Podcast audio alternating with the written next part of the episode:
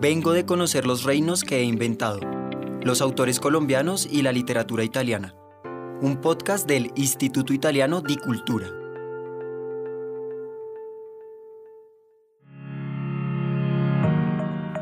En este episodio, Giuseppe Caputo nos habla de Chavales del Arroyo, de Pierpaolo Pasolini.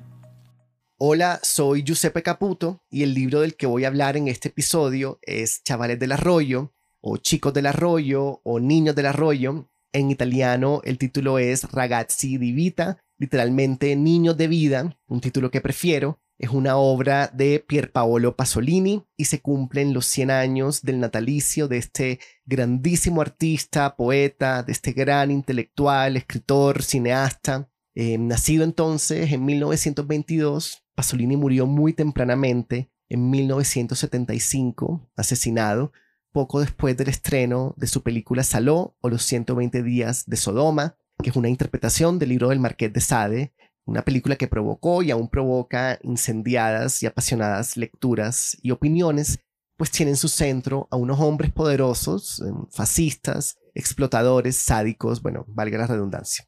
El día anterior a su asesinato, Pasolini dio una entrevista al periodista Furio Colombo, es una entrevista que ahora es muy conocida, eh, fue publicada póstumamente en Stampa Cera y hoy puede leerse en el libro Todos estamos en peligro de la editorial Trota.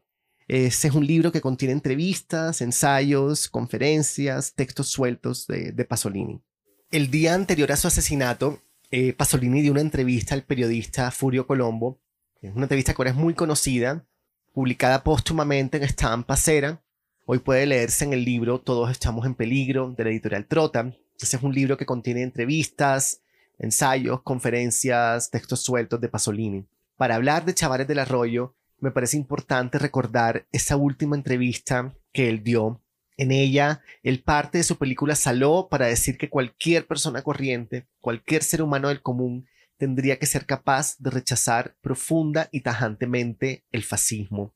Con la ayuda del valor y la conciencia, cito a Pasolini, una persona común tendría que ser capaz de rechazar incluso de su vida interior, donde la revolución empieza siempre, al fascista de Saló, que es un nazi de la SS.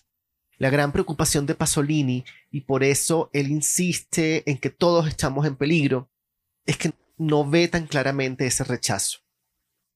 Entonces habla del poder como un sistema de educación que nos divide en subyugados y subyugadores y hace la advertencia de que un sistema educativo nos forma a todos, desde las clases dirigentes hasta las personas más empobrecidas. Y por eso es que para Pasolini todo el mundo, tanto opresores como oprimidos, explotadores y explotados, tiene las mismas cosas y se comporta del mismo modo. En ese sentido, Pasolini dice que siente mucha nostalgia de la gente pobre y auténtica que combatía para derribar, lo cito, al impúdico patrón con el sombrero de copa y los dólares que le salían de los bolsillos, sin convertirse luego esa gente pobre y auténtica en patrón. Como esa gente estaba excluida de todo, dice Pasolini, nadie les había colonizado. Entonces, bueno, yo decía que me parece importante recordar su última entrevista porque ilustra perfectamente a los personajes de Chavales del Arroyo gente pobre y auténtica, como dice Pasolini, a la que nadie ha colonizado, a la que el poder, ese sistema educativo, como lo piensa Pasolini, no la ha formado todavía. El protagonista de Chavales del Arroyo es un chico que vive en la periferia de Roma, lo llaman el richeto, o sea, el rizoso, el del pelo rizo. La historia comienza en el verano de 1946, es decir, en el primer año de la posguerra en Italia, como yo lo leo, el Richetto es un chico que vive en un presente absoluto. Lo vemos recibiendo la comunión en una iglesia, luego descubriendo en una garita un depósito de armas para luego colocarse una metralleta y dos pistolas al cinto. Lo vemos con sus amigos o compañeros bañándose en el mar, en el río, desnudo, tendido sobre la hierba, con las manos en la nuca, mirando al aire. Lo vemos yéndose de su casa, quedándose fuera algunas semanas, casi en ayunas o comiéndose alguna cebolla. Pasolini escribe, se escapaban de casa así sin motivo alguno porque les apetecía pasárselo bien. Total, la suya era una casa por llamarla de alguna manera. Ir o no ir daba lo mismo, comer no se comía, dormir daba igual en un banco del parque. que también aquella era una casa y bueno, ¿cómo pueden estar dos familias enteras, con cuatro hijos una y seis la otra, en dos habitaciones solo, estrechas, pequeñas y sin baño siquiera, que estaba allá abajo en medio del patio del bloque? Cierro en la cita de Pasolini. También vemos a Richetto en cine, caminando por Roma, diciendo cuánto me gusta pasármelo bien. Lo vemos cantando, lo vemos contando historias de cómo se busca la vida, teniendo sexo con mujeres y con hombres, pagando por sexo, cobrando por sexo. Lo vemos hambriento, trabajando para comer, pero también robando para comer, entrando a hoteles que construyeron los ricos en tiempos de Mussolini. Ahí, por ejemplo, roba coliflores. Lo vemos, en suma, apoyándoselas como puede para vivir. A Richetto escribe Pasolini, las cuatro perras que ganaba trabajando de mozo con el pescadero no le bastaban.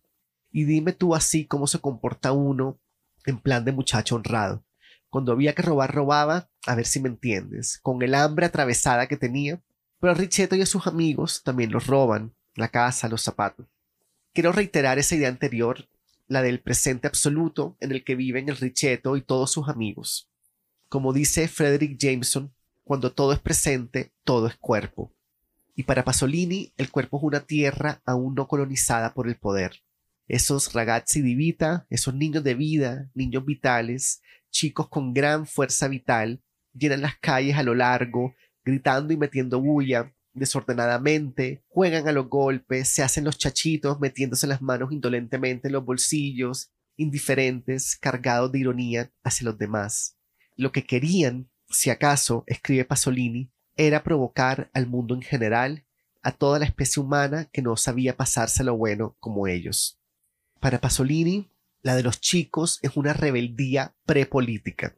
Y es prepolítica porque, por un lado, como decíamos, nadie los ha colonizado, su deseo o sus deseos no han sido condicionados por el poder, por ese sistema educativo que es el poder, según Pasolini, y entonces su deseo está abierto, es lo abierto.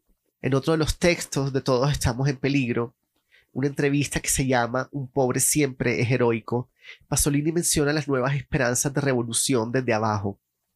Voy a citar una de las respuestas que da en esa entrevista. Un cuerpo es siempre revolucionario porque representa lo incodificable. Si luego el cuerpo vive una vida indigna de ser vivida, eso es también manifiestamente revolucionario, mientras que esa función no se manifiesta en el cuerpo de un gobernador, de un ministro, etc. Un pobre o un infeliz siempre son de por sí heroicos, ya se resignen, ya se rebelen y ya sea también que cometan acciones delictivas que siempre carecen de alternativa real. Y así como los vemos en grupo a estos chicos siendo pesados, haciéndose chistes y bromas, eh, también los vemos teniendo unos actos conmovedores de cuidado. En uno de sus baños, el Richeto salva, por ejemplo, a una golondrina que se está ahogando. ¿Por qué la ha salvado? le pregunta a uno de sus amigos, era tan bonito ver cómo se moría, y aunque el Richeto no responde a la pregunta, queda claro con la escritura de Pasolini que prima la vida y el cuidado sobre cualquier romantización o estetización de la muerte. La muerte no aparece como una bella arte, mejor dicho. Y esto es sumamente poderoso, políticamente poderoso, si recordamos que están en la posguerra y que la muerte y su inminencia es lo que tiñe ese tiempo, lo que ha tenido, sí, todos esos años en un funeral que va el Richeto, él dice que si no había nadie que sintiera piedad por los vivos, a ver qué carajo iban a sentir por los muertos. Yo no tenía idea, dice el Richeto, que un funeral te dejaba con la hartura que te dejaba. Entonces, eh, del cuidado de la golondrina en el primer capítulo del libro, vemos luego el cuidado que dan el Richeto y los demás a un chico que casi se ahoga en el río. De nuevo, prima siempre la vida por encima de la muerte. A pesar del hambre, de la adversidad, de la precariedad radical se impone en Chavales del Arroyo el buen humor y la condición de gratitud hacia la vida. Eso es lo que ve Pasolini en esos chicos, lo que lo conmueve y moviliza. Eh, me gustaría terminar este episodio leyendo un breve fragmento del libro y entonces eh, un poquito de contexto. Luego de que el Richeto come con unos frailes, ya con la barriga llena y el corazón contento, como decimos en Colombia, el niño canta Qué hermosa Roma, qué hermosa Roma cuando cae la noche. Y Pasolini dice que el Richeto canta a grito pelado, completamente reconciliado con la vida, con gran, con grandes planes para el futuro inmediato. Y creo que esa palabra inmediato, el futuro inmediato, es muy importante para recordar que los niños del arroyo viven en un presente absoluto, como decíamos antes. Para Pasolini, quien ama verdaderamente la vida, nunca piensa en el futuro. El futuro para él es una ansiedad pequeño burguesa, excampesina. En un poema que se llama Plegaria de encargo, Pasolini reza, Querido Dios, la idea de poder no existiría sin la idea del mañana. Querido Dios, haznos vivir como las aves del cielo y los lirios del campo.